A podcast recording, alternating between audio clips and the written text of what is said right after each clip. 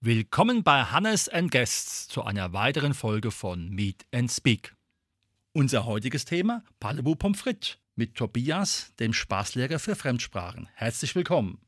Ja, hallo, guten Tag. Vielen Dank für die Einladung. Ich freue mich wirklich hier zu sein. Tobias, wann hast du bemerkt, dass es dir einfach fällt, eine Sprache zu lernen?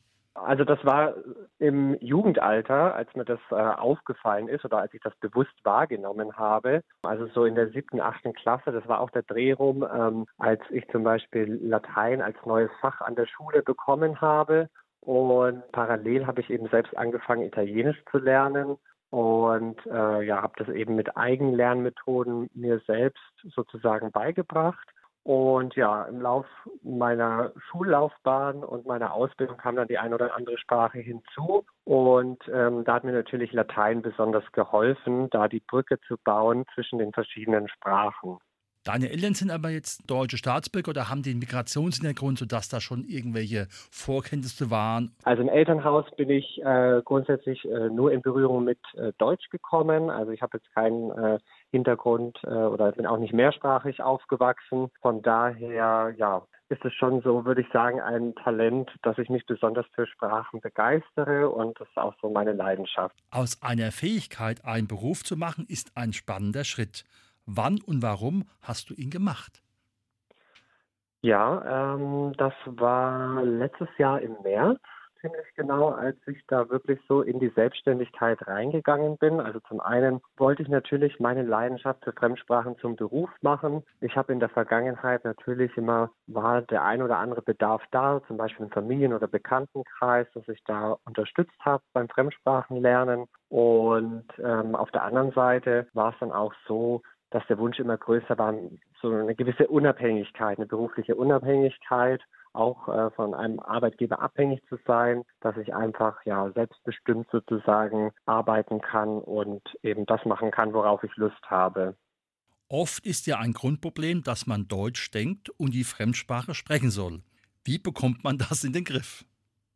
Ja, also tatsächlich äh, der beste Tipp ist, äh, dass man es einfach macht. Also wirklich in der Fremdsprache zu denken. Das habe ich auch ganz oft gemacht, als ich eine Sprache gelernt habe. Also das geht auch äh, relativ schnell am Anfang, wenn man noch nicht so ein gutes Sprachniveau hat, dass man einfach versucht, in der Fremdsprache zu denken und so Sätze im Kopf zu bilden.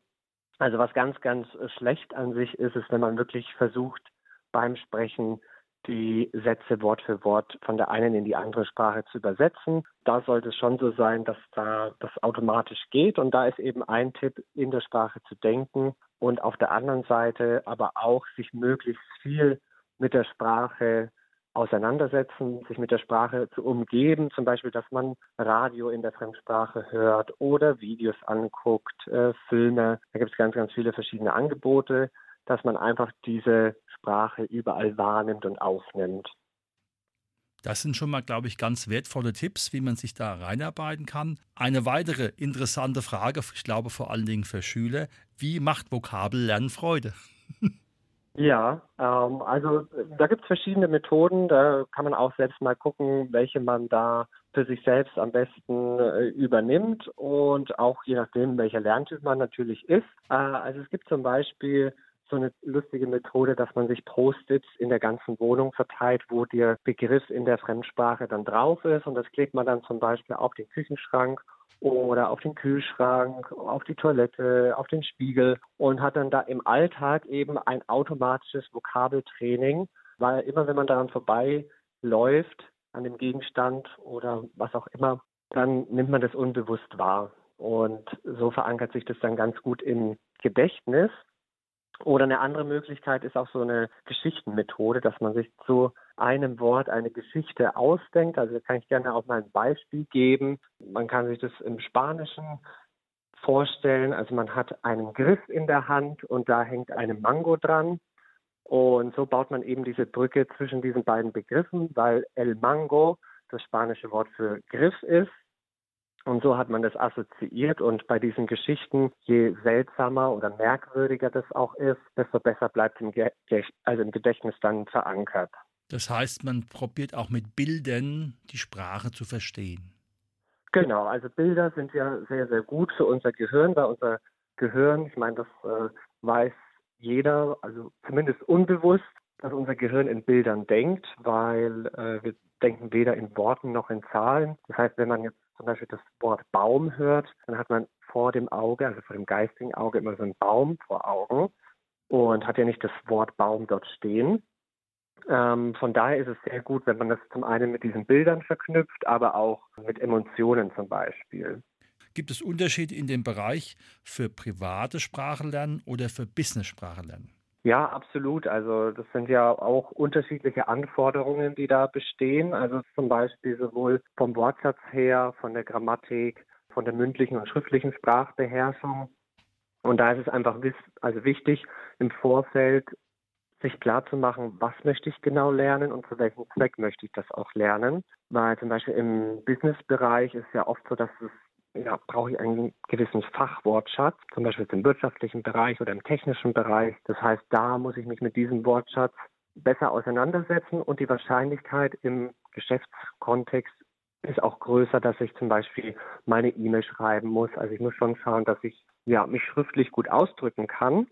Wohingegen jetzt beim privaten Lernen, zum Beispiel wenn ich jetzt nur für den Urlaub die Sprache lernen will, da ist es dann eben angebracht, dass man viel ja, mündliche Sprachkompetenz aufbaut, dass man viel hört, viel spricht. Also da gibt es schon Unterschiede. Welche weiteren erfolgreichen Lernstrategien kannst du uns noch empfehlen? Ja, also zum einen ähm, sage ich immer gerne, der stete Tropfen hüllt den Stein. Also beim Sprachenlernen ist es wirklich wichtig, kontinuierlich dabei zu bleiben und regelmäßig etwas zu lernen, also seien es jetzt Vokabeln oder ja irgendwelche Grammatik oder dass man sich Videos anguckt. Wichtig dabei ist, das muss am Tag nicht immer eine Stunde sein, sondern es lange auch 10 bis 15 Minuten. Wichtig ist halt, dass man das regelmäßig macht, damit das Gehirn immer wieder aktiviert wird und äh, man sich damit immer wieder ja, konfrontiert und dass es eben aktuell bleibt. Das ist das eine, das auf jeden Fall hilft. Ähm, und das ist ja in der Schule auch so, dass man, wenn man jetzt zum Beispiel eine Prüfung schreibt, dann hebt man sich das alles bis kurz vor Schluss auf. Also man lernt dort vielleicht drei Tage vor der Prüfung und hat dann eben den Stress und kriegt nicht den ganzen Lernstoff unter. Wenn man das aber schon vorher gemacht hat, also zwei, drei Wochen vorher, immer 15 bis 30 Minuten, dann ist es halt auch viel entspannter. Und das andere ist, dass ich mir eine klare Zielsetzung gebe und meinen Lernstoff auch plane. Also das heißt, jetzt, vorhin haben wir auch mit dem Unterschied zwischen privat und geschäftlich gesprochen. Und dass man da eben guckt, also wo möchte ich hin, was ist mein Ziel? Also will ich jetzt zum Beispiel im nächsten Urlaub mir einen Kaffee bestellen, dann weiß ich auch, wie ich lernen muss und was ich lernen muss, damit ich mein Ziel erreiche und kann es dann eben entsprechend planen. Genau. Und das andere wäre auch, ich habe vorhin auch schon mal am Rande erwähnt, möglichst tief in die Sprache einzutauchen und sich möglichst oft oder in vielen Situationen mit dieser Sprache auseinandersetzen. Also das kann zum Beispiel sein durch Videos. Ich sagte immer, YouTube ist eine ganz gute Plattform, die ganz, ganz viele Videos auch in Fremdsprachen bietet dass man sich zum Beispiel auch mal Filme in der Fremdsprache anschaut oder dass man sich einen Brieffreund organisiert. Ne? Heutzutage ist ja auch viel online, da kann man auch ähm, ein Online-Meeting machen und sich mit dem Brieffreund dann in der Fremdsprache austauschen. Und das ist wirklich ein wichtiger Aspekt, dass man eben sozusagen eintaucht. Das ist auch etwas, was ich in meinen Sprachtrainings ganz oft nutze und was das so besonders macht, dass ich meine Schüler sozusagen eintauchen lasse in diese Sprache, damit sie sich dieser ja, Sprachsituationen eben spielerisch erschließen. Wie viele Sprachen spricht dann der Tobias mittlerweile? Also mittlerweile spreche ich sieben. Ich bin auch gerade dabei, meine achte zu lernen. Und ähm, genau, neben Deutsch ist es eben Englisch, Französisch, Spanisch, Italienisch, Tschechisch und Latein. Aber du hast ja schon erwähnt, das Fundament war das Latein. Das kenne ich ja selber von meiner Schulzeit noch. Richtig, ja, das Fundament ist das Latein, deswegen sind da in der Aufzählung auch so viele romanische Sprachen, die ja vom Lateinischen unmittelbar abstammen. Und das hat mir natürlich extrem geholfen, da diese Zusammenhänge mit zu erschließen zwischen den einzelnen Sprachen. Der Tobias tut aber ja nicht nur Menschen unterstützen bei der Frage, wie lerne ich eine Sprache, sondern du hast noch andere Dinge im Angebot. Welche sind das?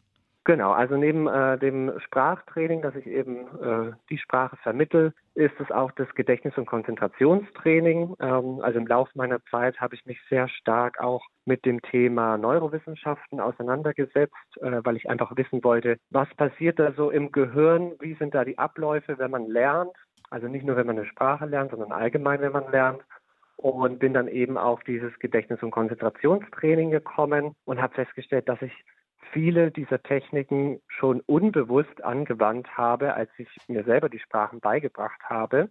Und genau, da habe ich jetzt mein Wissen noch ähm, erweitert und biete da eben auch Kurse an, anderen dabei zu helfen, auch ihre Gedächtnisleistung zu erweitern und ihr volles Leistungspotenzial zu entfalten. Kannst du da auch mal ein Beispiel dazu benennen, wie das aussehen kann? Ja, also zum Beispiel, ähm, wenn wir jetzt mal vom Sprachenbereich weggehen, können wir auch mal in die Mathematik bzw. zu den Zahlen gehen. Und da gibt es eine spannende Methode, und zwar assoziiert man oder verknüpft man immer eine Zahl mit einem bestimmten Bild. Also diese Bilder, die kann man sich selber schaffen, je nachdem, welche Assoziationen man dazu hat. Aber man kann auch vorgefertigte ähm, Listen nehmen, wo die Bilder schon zugeordnet sind. Also wenn ich mir zum Beispiel jetzt die äh, Nummer für die Polizei merken möchte, das ist ja die 110. Ich denke, jeder kennt die auswendig, aber ich gebe jetzt einfach nur mal ein kurzes Beispiel. Die 1 ähm, hat das Bild Kerze und die 0 hätte das Bild als Ei. Und dann denkt man sich eben auch schon wie bei den Vokabeln eine Geschichte aus. Und je merkwürdiger die ist, desto besser bleibt die natürlich im Gedächtnis. Also könnten es natürlich zwei Kerzen sein und ein Ei. Und man ähm, versucht dann daraus ein Bild zu machen. Noch besser ist, wenn man dann zwei Zahlen kombiniert. Gerade bei der Elf könnte man zum Beispiel an ein Fußballteam denken. Ne? Das sind ja immer elf Mann. Mhm. Und die anstatt mit einem Ball spielen die zum Beispiel mit einem Ei. Und so hat man sich diese Geschichte gemerkt. Das funktioniert wunderbar für PIN-Codes zum Beispiel, wenn man verschiedene hat, oder für Telefonnummern, für Kontonummern. Das ist eine ganz gute Methode, die so aus diesem Gedächtnis- und Konzentrationsbereich kommt. Wie kann man mit dem Tobias Kontakt aufnehmen, wenn dieser Richtung Interesse hat? Ja, also ähm, ihr erreicht mich am besten ähm, auf Instagram. Da bin ich zu finden als der Spaßlehrer oder natürlich auch auf meiner Webseite. Das ist www.spaßlernerei.de. Das war heute unsere Sendung Parlebu Pommes frites mit Tobias, dem Spaßlehrer für Fremdsprachen, aber auch für Gedächtnistraining. Lieber Tobias, vielen Dank. Sehr gerne und danke nochmal, dass ich dabei sein durfte heute.